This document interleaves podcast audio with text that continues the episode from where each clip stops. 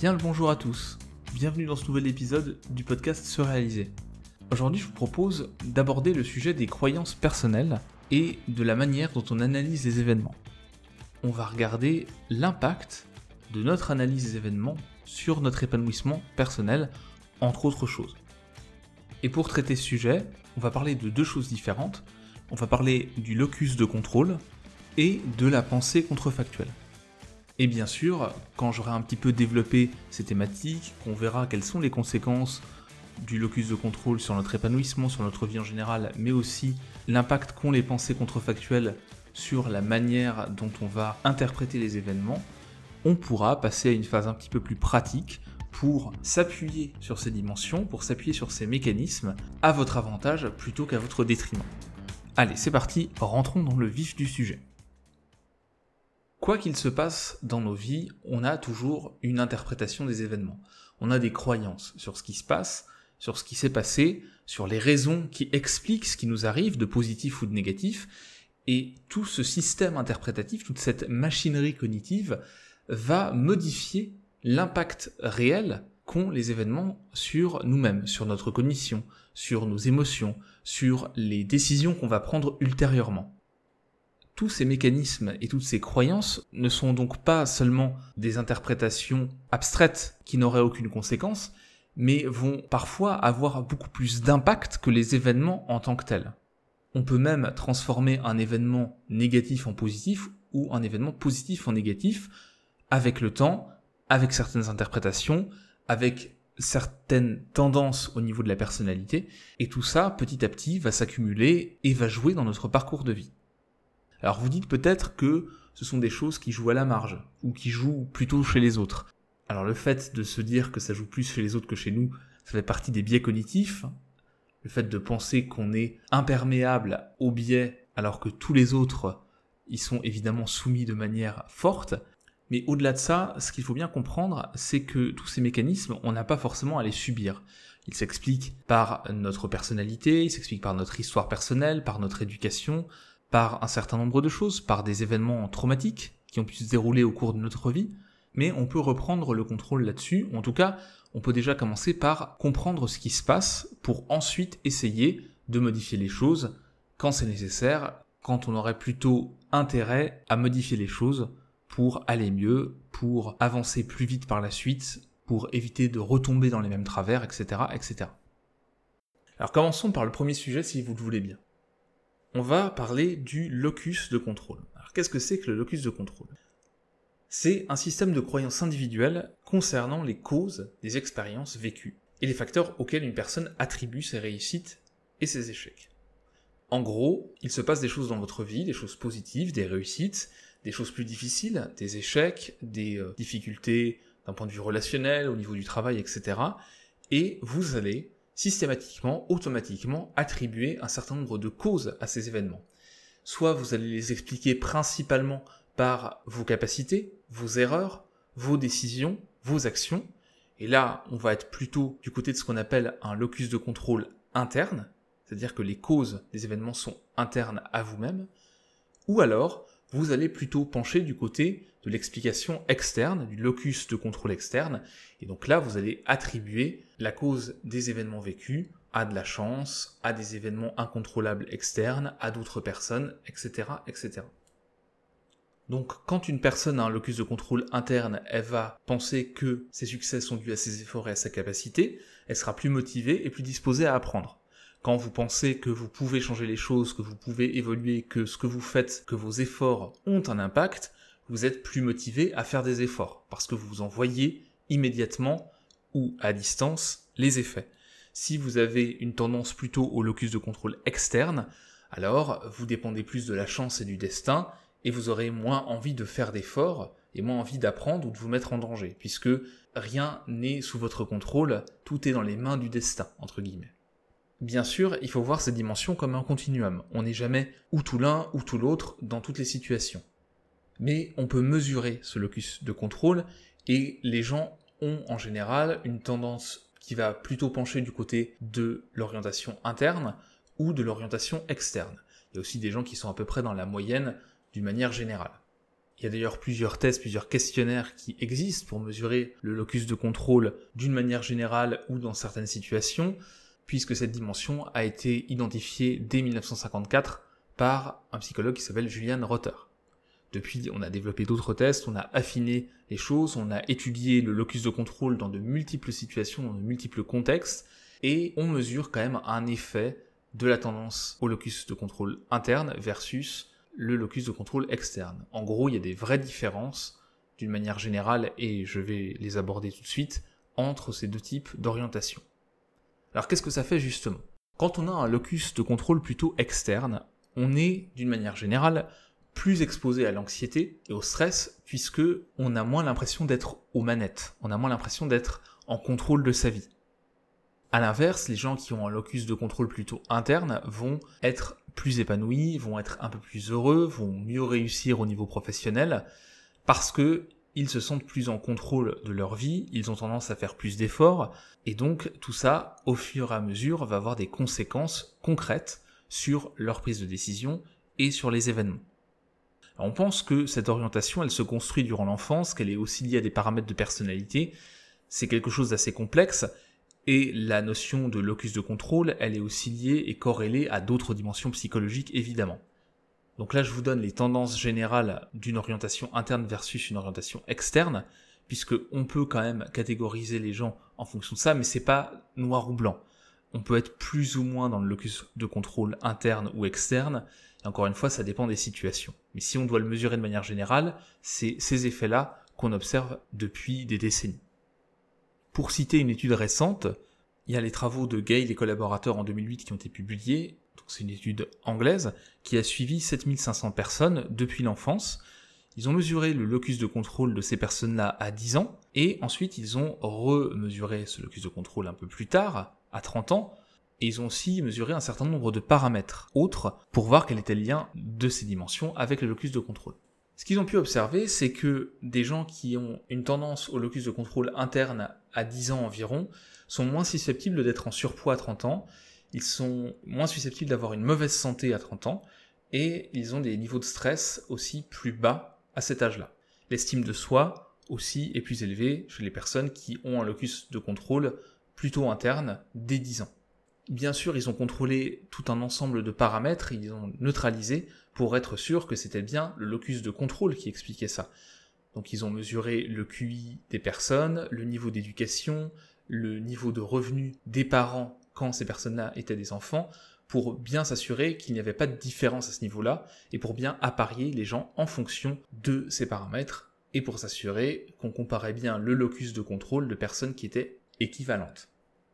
D'autres travaux ont montré aussi que le locus de contrôle interne était lié à la perception du bonheur et à l'épanouissement des gens d'une manière générale. Le locus interne est associé aussi avec le bien-être des personnes au travail. Pour résumer, on a pu observer que la satisfaction dans la vie, l'estime de soi et le locus de contrôle étaient corrélés. En gros, ça veut dire que quand on a un locus de contrôle plutôt interne, on a plus d'estime de soi et une satisfaction à la vie plus grande d'une manière générale. Bien sûr, ces corrélations sont pas parfaites, ça veut dire que vous pouvez être très satisfait dans la vie en ayant un locus de contrôle plutôt externe, vous pouvez avoir une très haute estime de vous, un locus de contrôle interne et ne pas être heureux, tout ça n'est pas parfait et ne marche pas dans 100% des cas pour tous les individus, quelle que soit leur situation, bien sûr. Il s'agit de corrélation sur des populations importantes, ça veut dire que la tendance générale va être de ce côté-là, mais bien sûr, dans un cas particulier, on peut avoir un pattern qui va être différent. Et c'est pas particulier à ces études-là, c'est quelque chose qu'il faut simplement garder en tête à chaque fois qu'on travaille avec des corrélations, qu'on travaille avec des statistiques en psychologie, surtout quand c'est des corrélations. Alors d'une manière générale, si je vais résumer un petit peu la tendance interne versus la tendance externe, donc quand on a une orientation des explications de la causalité qui est plutôt interne, on va avoir tendance à plus prendre la responsabilité de ses actions, on va être en général moins influencé par les opinions des autres, on va être plus efficace dans les tâches qui nous permettent de travailler à notre propre rythme, c'est-à-dire que quand on donne de l'autonomie aux gens qui ont un locus de contrôle interne, ils vont être plus efficaces parce qu'ils pourront s'organiser, mieux contrôler les choses. Quand on a aussi une orientation plus interne, on a un sentiment d'efficacité personnelle plus élevé, on a tendance à travailler plus dur, à fournir plus d'efforts pour obtenir ce qu'on souhaite, pour atteindre ses objectifs. On n'est plus confiant face aux défis, évidemment, puisqu'on se sent plus efficace. On a en général une meilleure santé. Je viens d'en parler avec l'étude qui a été menée en Angleterre. On se sent plus heureux et plus indépendant, et on a plus de succès de réussite au travail. À l'inverse, quand on a une orientation plutôt externe, on va plutôt accuser les forces extérieures pour ce qui nous arrive, notamment de négatif. On pense que nos réussites sont plutôt liées à la chance qu'aux efforts ou à notre talent personnel. On ne croit pas tellement qu'on puisse changer les choses avec des efforts. On se sent plus fréquemment désespéré, stressé, incapable face aux situations difficiles. Et enfin, on est plus enclin à faire l'expérience de la résignation apprise, Qu'est-ce que c'est que la résignation apprise? Eh bien, c'est tout simplement le fait de se résigner à force d'avoir des échecs. Et donc, on va intégrer ce côté résigné, on va partir du principe qu'on ne va pas réussir ce qu'on entreprend. Donc tout ça montre aussi qu'il y a un lien fort entre le sentiment d'efficacité personnelle, donc ça c'est une autre dimension qui est importante de connaître, et euh, je vous mettrai des liens dans les notes du podcast si ça vous intéresse, si vous ne connaissez pas cette dimension, si vous voulez vous renseigner sur le sujet et ça a aussi un lien avec l'état d'esprit. Donc l'état d'esprit fixe est plutôt lié au locus de contrôle externe. Quand on a un état d'esprit fixe, on pense que les gens naissent avec des capacités, des dons, des talents et que on ne peut pas faire plus que ceux avec quoi on est né. Et donc, en l'occurrence, quand il y a des situations difficiles où on pense ne pas avoir les capacités, eh bien, on va plus tricher, plus essayer de se protéger parce que on pense courir le risque d'être exposé et on pense ne pas pouvoir monter en compétence. Et à l'inverse, un état d'esprit de développement plus constructif va être associé à un locus de contrôle interne. Et l'état d'esprit de développement, c'est le fait de croire qu'on peut développer ses compétences tout au long de la vie, qu'on peut développer ses capacités. Alors bien sûr, ce tableau que je brosse ici donne une image très positive du locus de contrôle interne et très négative du locus de contrôle externe. Et c'est vrai que quand on réfléchit de manière globale, cette tendance, elle se mesure, elle se voit et elle est véridique. Néanmoins, quand on va un peu plus dans le grain fin, il faut faire attention. Encore une fois, on n'est pas tous dans un locus de contrôle interne ou externe systématiquement, quelle que soit la situation, et dans certaines situations, et en fonction de la réalité des événements aussi, il faut apprendre à attribuer les événements à leur véritable cause. Si vous pensez que vous êtes en maîtrise de tout, tout le temps, que tout ce qui se passe dans votre vie est sous votre contrôle et de votre responsabilité, vous allez aussi vous stresser beaucoup plus. Vous allez parfois vous fourvoyer, vous allez parfois faire des efforts excessifs alors que vous n'êtes pas en maîtrise des événements, en maîtrise de la situation, parce que vous ne pouvez pas changer ces choses-là. À l'inverse, vous avez un locus de contrôle externe parfois excessif qui fait que vous n'allez pas fournir les efforts nécessaires pour changer les choses et vous résignez à subir ce qui se passe alors que vous pourriez faire quelque chose. Donc en fonction des situations, il faut bien faire la part des choses entre ce qui relève de votre responsabilité et ce qui relève de situations extérieures. Même chose, si vous voulez éprouver de la gratitude envers les autres, ce qui est quelque chose de positif d'un point de vue de l'épanouissement personnel, qui est important dans les relations, eh bien si vous êtes tout le temps dans le locus de contrôle interne, vous n'allez pas reconnaître ce que les autres vous apportent dans votre vie, et à quel point il contribue à vos réussites, à quel point il contribue à votre épanouissement. Et donc là aussi, un excès de locus de contrôle interne va avoir des désavantages. Donc d'une manière générale, la tendance au locus de contrôle dans votre vie, si on devait faire le bilan, oui, c'est toujours mieux de penser qu'on peut avoir un impact sur sa vie et sur les événements, et de fournir les efforts qui vont avec, mais comme toujours, il ne faut pas tomber dans l'excès, il faut aussi reconnaître que certaines choses nous échappent, que certaines choses dépendent des autres et pas de nous, et euh, qu'il faut reconnaître ça et l'accepter. C'est la première notion que je voulais aborder sur notre lecture des événements et qui est très importante et qui est très étudiée depuis des décennies. Deuxième thématique que je voulais aborder dans cet épisode, c'est la pensée contrefactuelle. Alors qu'est-ce que ça veut dire contrefactuel C'est le fait d'aller contre les faits. En gros, on attribue une causalité aux événements, plus ou moins internes ou externes, et ensuite très souvent, on va imaginer ce qui aurait pu se passer différemment, qu'on attribue des causes internes ou externes à l'événement d'ailleurs. Et donc quand on va imaginer d'autres choses, d'autres possibilités, des mondes parallèles où les choses se seraient déroulées autrement, on est dans une pensée contrefactuelle, on va aller contre les faits, on va imaginer une alternative, d'autres faits. Ces pensées contrefactuelles peuvent se conjuguer au présent, on peut se dire, bah tiens, au lieu de procrastiner sur Facebook, au lieu de procrastiner devant Netflix, je pourrais être en train de faire autre chose. Donc là, c'est vraiment au présent. Mais dans la plupart des cas, on va surtout le faire pour des événements passés. Et si ça s'était passé autrement? J'étais presque arrivé à faire ça. J'ai presque réussi à faire ça. Ou ça aurait dû se passer comme ça. C'est pas ce qui était prévu. Et si seulement telle chose avait changé, alors, etc., etc. La plupart du temps, quand on a des pensées contrefactuelles, c'est qu'il y a eu des événements négatifs ou inhabituels, inattendus. Événements qui viennent entraver la poursuite d'objectifs ou de désirs qu'on avait au préalable. Ça, c'est la première cause de pensée contrefactuelle, la plus courante que vous avez rencontrée et que vous rencontrez probablement assez fréquemment, puisque tout le monde peut être confronté à ça, qu'il s'agisse d'un rendez-vous auquel on est arrivé quelques minutes en retard, ou euh, du fait d'avoir choisi la mauvaise caisse au supermarché si vous faites encore vos courses en supermarché. Voilà, on a sur des petites choses ou sur des événements plus importants, par exemple au travail ou dans les relations, des pensées contrefactuelles assez automatiquement quand quelque chose de négatif se produit ou de problématique. Il y a aussi des pensées contrefactuelles quand quelque chose s'est presque produit ou n'a presque pas eu lieu. Et ça, ça dépend de la temporalité. Par exemple, si vous ratez votre vol ou votre train à deux minutes près, vous allez forcément avoir des pensées contrefactuelles. Alors, si j'avais fait ceci et cela, si j'avais gagné 30 secondes par-ci et par-là, peut-être que je n'aurais pas raté mon vol ou mon train. Mais si vous avez raté votre vol ou votre train de deux heures, vous allez moins générer de pensées contrefactuelles, voire pas du tout. C'est la proximité de l'événement entre guillemets presque raté ou presque réussi, qui est déterminante dans ce cas-là. Cette proximité, elle peut aussi être physique.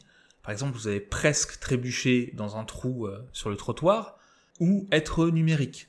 Par exemple, vous avez été le 999e client alors que le millième client a eu un bon d'achat, un cadeau, etc.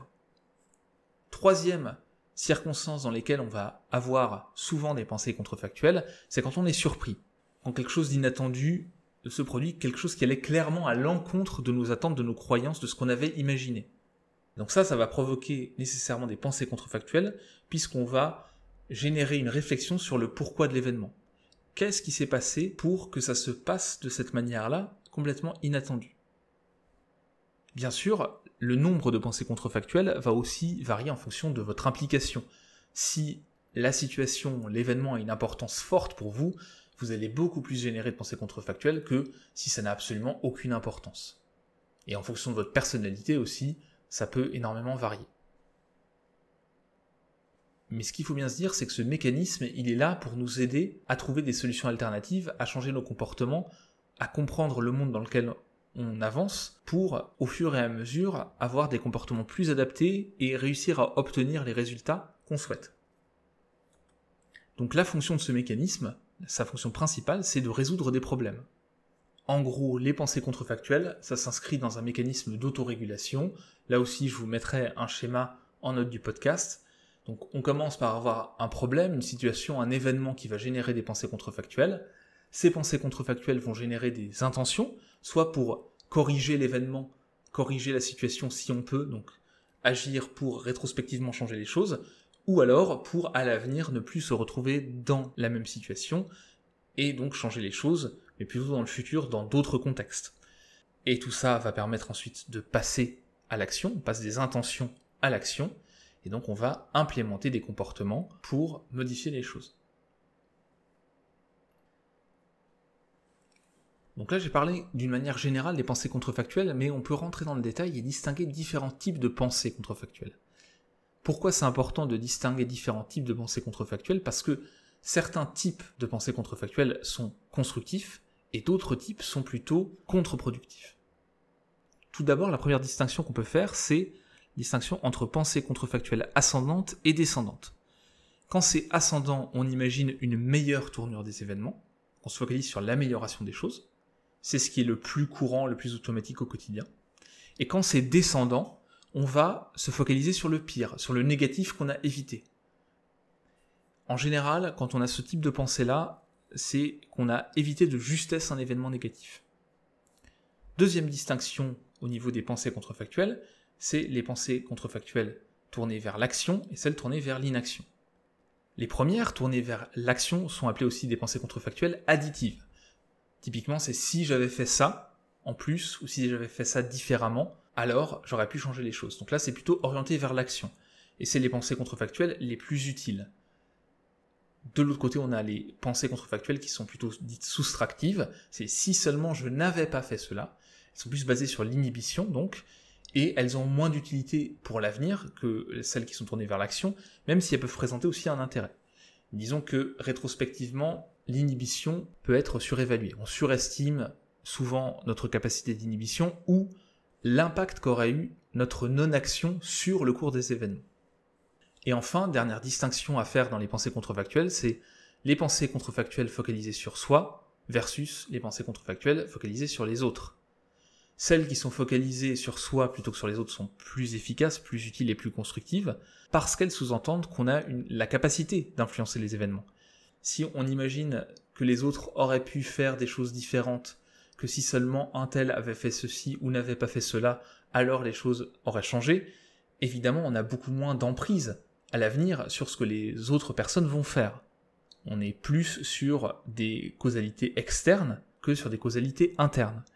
Et donc bien sûr, la portée de ces pensées contrefactuelles va être beaucoup moins grande et elle va être moins constructive que si on a des pensées contrefactuelles focalisées sur soi, sur ce qu'on aurait pu faire de différent ou pas.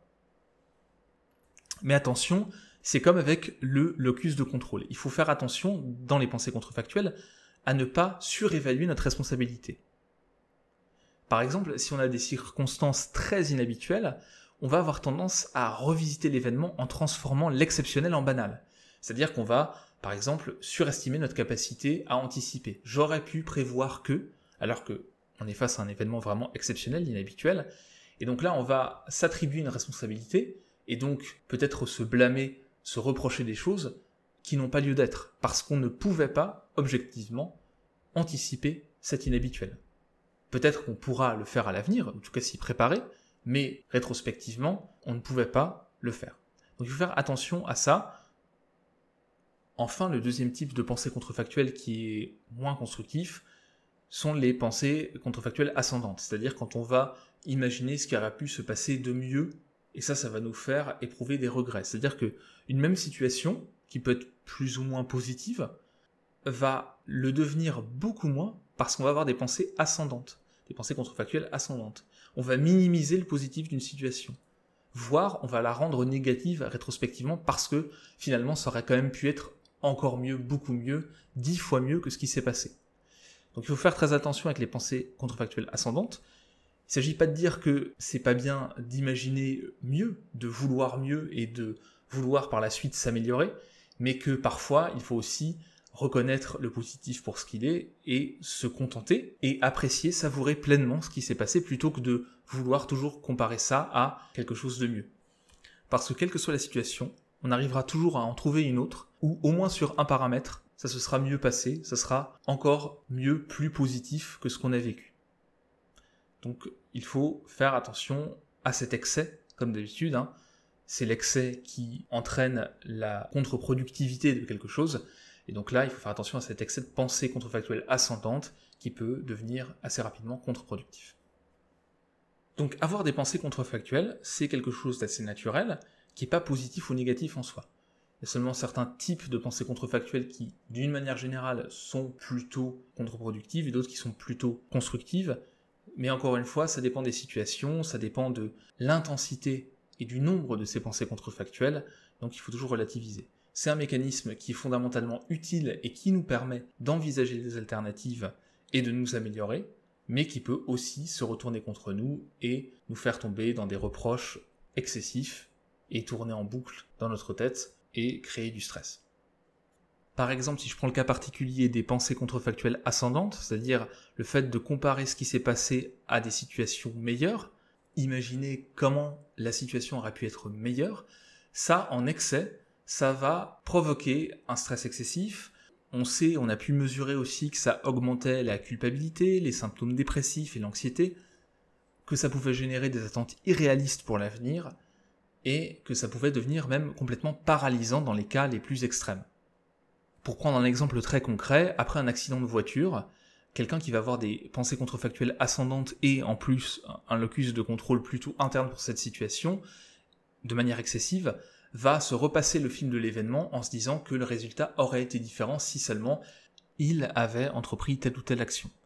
Typiquement dans les événements traumatiques, notamment s'il y a des victimes, des blessés, etc., eh bien, ça peut vite tourner à ces excès-là, et ça peut être vraiment destructeur. D'une manière moins grave, et si je prends le domaine professionnel, le fait de vouloir toujours améliorer excessivement les choses peut aussi mener à des changements de stratégie excessifs. C'est-à-dire que dans le monde professionnel, si vous voulez toujours améliorer les choses, vous dites ah mais ça aurait pu être mieux là-dessus, ça aurait pu être mieux là-dessus, ça peut aussi mener à des comportements erratiques. Sans laisser le temps aux stratégies mises en place de porter leurs fruits à moyen terme, vous allez vouloir des résultats immédiats, et peut-être que en ayant trop de pensées contrefactuelles ascendantes, vous allez modifier en permanence vos stratégies, et vous n'allez jamais aller au bout d'une stratégie, et donc peut-être que vous allez passer à côté de meilleurs résultats, mais résultats qui nécessitent un peu plus de temps pour se déployer. Donc cette suradaptation, dans ce cas-là, elle est contre-productive, et c'est le cas dans beaucoup de situations. Je parlais du domaine professionnel, mais ça peut être le cas aussi dans le domaine relationnel, bien sûr. Alors à l'inverse, si on n'a pas beaucoup de pensées contrefactuelles, si on n'imagine jamais comment les choses pourraient être différentes, on peut aussi être beaucoup plus désinvesti, désengagé, notamment dans le travail par exemple, ou dans les relations sociales, c'est-à-dire qu'on va pas forcément faire d'efforts. Là, ça va aussi se rapprocher d'un locus de contrôle plutôt externe, c'est-à-dire que on n'imagine pas d'alternative et on n'imagine pas forcément avoir une emprise sur les événements, donc on va laisser les choses défiler. Cette pensée contrefactuelle, en tout cas ces pensées contrefactuelles, elles ont un intérêt en fonction des situations et les excès de certaines pensées contrefactuelles, de certains types de pensées contrefactuelles vont être contre-productifs, mais les excès c'est dans les deux sens. C'est trop de pensées contrefactuelles ou parfois pas assez. Et quand on arrive à équilibrer les pensées contrefactuelles, on va augmenter la sensation de contrôle sur les événements, et ça, c'est un aspect important du bonheur. Dernier exemple pour bien que vous compreniez les pensées contrefactuelles, notamment la différence entre les pensées ascendantes, descendantes, etc., et les effets de contraste qu'on peut avoir, c'est l'exemple des médaillés olympiques. On a une étude en 1995 qui a été publiée et qui a montré que les médaillés d'argent avaient plus de pensées contrefactuelles ascendantes et étaient moins satisfaits que les médaillés de bronze qui ont plus de pensées contrefactuelles descendantes. Pourquoi? Eh bien tout simplement parce que quand on est médaillé d'argent, on imagine toujours qu'on aurait pu être médaillé d'or si seulement il s'était passé ceci, si seulement il s'était passé cela. On est passé à peu de choses près à côté de la médaille d'or, alors que quand on est médaillé de bronze, on n'envisage pas forcément la médaille d'or immédiatement, ni la médaille d'argent, mais on se dit qu'on est passé à deux doigts de rater le podium. Et là, les pensées contrefactuelles sont donc plutôt descendantes, ce qui apporte plus de satisfaction parce que on aurait pu être dans le reste du classement, le classement qui n'a pas de médaille. Et notamment la place de quatrième qui est terrible pour un athlète aux Jeux Olympiques. Donc bien sûr, notre vie ne se résume pas à des compétitions internationales de sport, mais c'est pour bien vous montrer que, en fonction de l'attitude en fonction de ce qui se passe dans notre vie, on peut avoir des pensées contrefactuelles différentes de manière spontanée, mais on peut aussi contrôler ça. On peut aussi apprendre à apprécier les choses. Apprendre à apprécier les choses ne veut pas dire s'en contenter nécessairement, mais au moins apprécier les choses pour ce qu'elles sont, apprécier le positif qu'elles nous apportent, tout en ayant conscience qu'on peut les améliorer, et donc imaginer comment on pourrait les améliorer dans un second temps. Et ça ne veut pas dire qu'on va les dénigrer pour autant. Et pourquoi ce sujet est important aujourd'hui? Parce que on est de plus en plus dans les pensées contrefactuelles ascendantes. Elles sont extrêmement stimulées par notre société de consommation, par notre société de l'apparence aussi, notamment sur les réseaux sociaux. Quand on parcourt des comptes Instagram d'influenceurs, on a l'impression qu'ils sont en vacances toute l'année, que tout va bien pour eux, qu'ils sont riches, qu'ils sont beaux, etc. C'est quelque chose qui peut avoir un impact très très important et négatif sur la vie de tout un chacun même si on est au-dessus de ça, même si on valorise pas ça, à moins de vraiment avoir une personnalité qui va aller contre ça, d'avoir une posture forte contre ça, la plupart des gens vont tout de même être stimulés négativement par ces choses-là, par cette exposition de la richesse, du bonheur, du bien-être, souvent factice, mais qui vont quand même avoir un impact, qui vont être opérants sur nos pensées et qui vont générer des pensées contrefactuelles chez nous. Mais si on reprend un petit peu le contrôle sur ces pensées contrefactuelles, on peut les utiliser, s'appuyer sur elles, à la fois pour se préparer à l'avenir, pour se fixer des objectifs, pour corriger des erreurs, pour corriger des trajectoires, Ça peut aussi aider à se sentir mieux, à plus apprécier les choses, à faire preuve de gratitude, de reconnaissance envers ce qui nous arrive de positif, qu'on le contrôle ou qu'on ne le contrôle pas. Si on ne le contrôle pas, que c'est lié à des circonstances extérieures, eh bien, on apprécie d'autant plus la chance qu'on a en ayant des pensées contrefactuelles adaptées, c'est-à-dire qui vont être plutôt descendantes, par exemple. Et si on les contrôle, ça va nous permettre d'imaginer aurait pu faire de moins bien si on n'avait pas fait ces efforts-là, et donc d'apprécier les efforts qu'on a faits. En clair, si vous n'avez pas de pensée contrefactuelle, si vous n'êtes pas dans cette dynamique-là, et que vous n'utilisez pas les pensées contrefactuelles, alors il ne s'agit pas forcément d'avoir une démarche consciente et de générer une par une chaque pensée, mais plutôt de s'inscrire dans un état d'esprit, eh bien si vous n'utilisez pas cette puissance des pensées contrefactuelles, ça va vous desservir dans vos apprentissages, dans la correction d'erreurs, dans vos choix de vie aussi. Donc il s'agit d'avoir un bon équilibre et de les travailler. Alors justement, passons à la dernière partie du podcast, de l'épisode, la partie pratique. Comment est-ce qu'on va travailler les pensées contrefactuelles et comment est-ce qu'on peut travailler aussi le locus de contrôle dont j'ai parlé au début de l'épisode? Commençons par les pensées contrefactuelles. La première chose que vous pouvez faire pour avoir des pensées contrefactuelles plus pertinentes, plus justes, plus adaptées, ça va être d'utiliser la pratique réflexive, de développer votre réflexivité. Là-dessus, je vous mettrai aussi un lien dans les notes du podcast. J'ai écrit un article sur les pratiques réflexives et vous avez là-dedans euh, des méthodes, des outils pour travailler votre réflexivité. Vous pouvez aussi apprendre à avoir plus de pensées contrefactuelles descendantes en pratiquant l'exercice des trois choses positives par jour, en utilisant des pratiques de gratitude. Là aussi, je vous mettrai des liens. Tout ça, ça permet d'être plus objectif et de pas partir dans des délires parfois, dans des pensées contrefactuelles où on va imaginer des tonnes de choses complètement irréalistes, où on va s'attribuer des responsabilités excessives, et en même temps de développer d'autres compétences et de mieux apprécier ce qui se passe de positif dans notre vie, qu'on en soit à l'origine ou non. Donc vraiment, si vous utilisez la pratique réflexive, des démarches comme les trois choses positives par jour, des pratiques de gratitude, vous allez pouvoir développer des pensées contrefactuelles plus constructives. De manière assez proche, si vous voulez travailler sur le locus de contrôle, et notamment essayer de développer un locus de contrôle plus interne pour certaines dimensions de votre vie, je vous invite à utiliser différents outils comme par exemple la stratégie personnelle de réussite, qui consiste à identifier parmi les réussites dans votre vie un certain nombre de schémas qui vont constituer votre stratégie personnelle de réussite. Je vous mettrai un lien en note du podcast pour réaliser cet exercice également. Vous pouvez identifier vos forces de caractère. Si vous suivez un petit peu ce réaliser, vous savez que j'en parle pas mal et que j'ai écrit un guide que vous pouvez télécharger gratuitement sur le site sur le sujet. Donc identifier vos forces, identifier vos points forts, ça permet de voir aussi à quel point vous pouvez changer les choses, à quel point votre personnalité, vos points forts ont un impact dans votre vie, et donc de faire basculer les choses plutôt du côté interne. Si vous voulez passer des pensées contrefactuelles aux actions, je vous invite aussi à regarder ce qui se fait du côté des habitudes, du développement d'habitudes. Par exemple, les intentions d'implémentation, qui sont une méthode assez simple pour passer d'une envie de changement, et notamment d'une envie de nouvelle habitude, à des actions concrètes pour que cette habitude se développe. Là aussi, tout est dans les notes du podcast.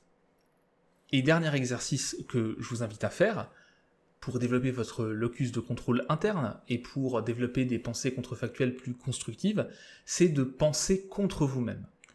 Alors là, ça, ça vous sert que vous soyez dans une situation ou dans une autre, que vous pensiez excessivement que les événements dépendent de vous, ou à l'inverse, que vous pensiez que rien ne dépend de vous. Donc l'idée de penser contre soi-même, c'est de développer cette compétence d'aller contre vos intuitions, non pas parce que vos intuitions sont nécessairement mauvaises, systématiquement, mais pour apprendre à ne pas vous fier à votre première intuition de manière automatique, ou d'apprendre à distinguer les bonnes premières intuitions des mauvaises premières intuitions. Donc pour développer cette compétence, c'est comme n'importe quelle compétence, il faut la travailler. Donc là, à chaque fois que vous avez une idée, euh, par exemple, d'impossibilité, donc notamment, là je vous donne des exemples pour le locus de contrôle externe, ou l'état d'esprit fixe si vous préférez, quand vous avez en tête que vous ne pouvez pas faire quelque chose, je vous invite à chercher des contre-exemples activement. Par exemple, je prends le domaine du basket, si vous pensez que vous êtes trop petit pour faire carrière dans le basket, vous allez pouvoir trouver des contre-exemples. Il n'y en a pas forcément des milliers, mais il y a toujours des contre-exemples. Par exemple, il y a un, un joueur de basket qui s'appelle Muxy Boggs, que vous connaissez peut-être si vous suivez le basket depuis très longtemps. et qui est euh, évidemment bien plus petit que la moyenne, puisqu'il ne faisait que 1m60, et pourtant ça ne l'a pas empêché de jouer en NBA. Autre chose, si vous pensez ne pas pouvoir apprendre une nouvelle compétence à 40, 50 ou 60 ans, vous allez trouver sur internet des gens, alors soit en vidéo, soit dans des articles de blog, soit dans des reportages dans des magazines ou dans des journaux, donc des exemples de gens qui ont réussi à acquérir telle ou telle compétence à un âge avancé. Ça existe. Notamment, euh, je prends l'exemple des langues étrangères parce que c'est quelque chose qui revient souvent et en France, notamment, on a une éducation, un apprentissage des langues qui n'est pas toujours euh, des plus efficaces, notamment dans les générations un peu plus âgées. les choses ont changé, les choses ont tendance à changer maintenant depuis euh, une dizaine, une quinzaine d'années. Mais là aussi, on trouve des gens, des cours et des exemples de personnes qui apprennent des langues très très tard dans leur vie et qui arrivent à très bien parler ces langues-là. Donc, à chaque fois que vous avez des pensées contrefactuelles, et notamment des pensées contrefactuelles qui vont contre votre capacité à changer les choses, ou un locus de contrôle plutôt externe qui vous fait dire que vous ne pouvez pas faire ceci, que vous ne pouvez pas faire cela, que ce n'est pas sous votre contrôle, allez chercher des contre-exemples. Notamment quand ce sont des croyances fortes, le fait d'aller trouver des contre-exemples, ça va vous permettre de déconstruire un peu ces croyances. Ça ne veut pas dire que c'est facile pour vous dans votre situation, mais ça veut dire que c'est possible. Peut-être que les sacrifices que ça implique sont trop importants et que vous n'êtes pas prêt à les faire, ça, c'est une chose, mais ça ne veut pas dire que c'est impossible. Donc là encore, l'idée, quand on apprend à penser contre soi-même, c'est de développer cette capacité à remettre en question ses croyances, non pas parce qu'elles sont forcément fausses, mais pour s'assurer qu'elles sont bien construites, qu'elles sont vraies, qu'elles ne sont pas basées sur des opinions, des préconceptions, ou des choses qu'on a intégrées depuis qu'on est petit, ou parce qu'on a travaillé dans tel ou tel domaine, et que c'était un petit peu la norme culturelle que de penser ceci ou cela. Et c'est bien de faire cet exercice régulièrement, notamment pour des choses qui sont très très fortement ancrées chez vous, pour essayer un peu d'ouvrir l'esprit et de se mettre dans un état d'esprit plutôt de développement, d'apprentissage, et donc d'envisager les choses un petit peu différemment. Donc si je devais résumer un peu les choses pour conclure cet épisode, le fait d'imaginer des alternatives, d'imaginer des choses différentes, donc les pensées contrefactuelles, c'est quelque chose d'extrêmement important dans nos processus de régulation et dans nos comportements. C'est ce qui a permis aussi et ce qui permet à l'être humain d'inventer des choses, d'imaginer d'autres futurs, d'imaginer d'autres moyens, par exemple, de gouverner un pays, d'autres manières de faire les choses, d'autres manières d'exercer telle ou telle profession, de se renouveler, d'apprendre en permanence. Donc c'est quelque chose de fondamentalement constructif et positif. Mais comme tout mécanisme, il peut être dévoyé, il peut être détourné, il peut prendre des chemins qui vont pas forcément servir votre bien-être et votre épanouissement, et donc il faut mettre en place des garde-fous, il faut faire attention à certaines choses, surtout quand ces mécanismes sont exploités de plus en plus dans des stratégies de marketing. Je parlais d'Instagram dans ce podcast, on va avoir beaucoup ce système de pensée contrefactuelle ascendante lié à Instagram. C'est-à-dire que c'est bien de vouloir mieux, c'est bien de vouloir peut-être plus de certaines choses, mais quand cette fibre est sursollicitée pour des raisons mercantiles et parce qu'on connaît bien ces mécanismes-là, ça va pas forcément vous apporter plus de bonheur au quotidien. Donc il faut faire attention à ça. Il faut garder en tête que les accidents ça survient, que l'inhabituel c'est quelque chose qui arrive, qu'on peut pas tout prévoir, qu'on n'a pas tout sous contrôle, mais qu'on n'est pas non plus condamné à subir ce qui se passe dans notre vie. Donc l'idée ici, c'est de prendre conscience de nos croyances, de travailler sur notre lecture, notre interprétation des événements, pour mobiliser les compétences qui sont liées de manière constructive, pour travailler à notre épanouissement, à notre bonheur, à notre efficacité. Il s'agit de voir exactement comment les choses se passent, même si on n'a pas toujours toutes les données, plutôt que de se baser sur des opinions, des préconceptions, de prendre le temps d'analyser, surtout quand ce sont des choses qui sont importantes pour vous.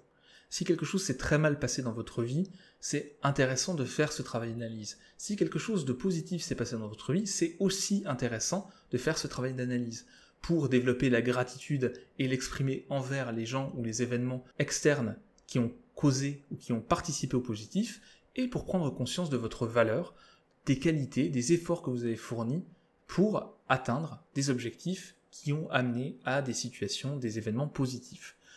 Donc l'idée à chaque fois, c'est d'équilibrer, c'est de se remettre en question, de continuer à apprendre tout au long de la vie, et c'est en prenant conscience des mécanismes des pensées contrefactuelles, en prenant conscience un petit peu plus de son locus de contrôle en fonction des situations, qu'on arrive à se remettre en question, qu'on arrive à s'adapter, à avoir des pensées, une imagination qui vont nous servir pour la suite, qui vont nous aider à avancer, plutôt que d'avoir des pensées ou une lecture des événements qui va nous bloquer, qui va être contre-productif et qui va nous mettre en défaut.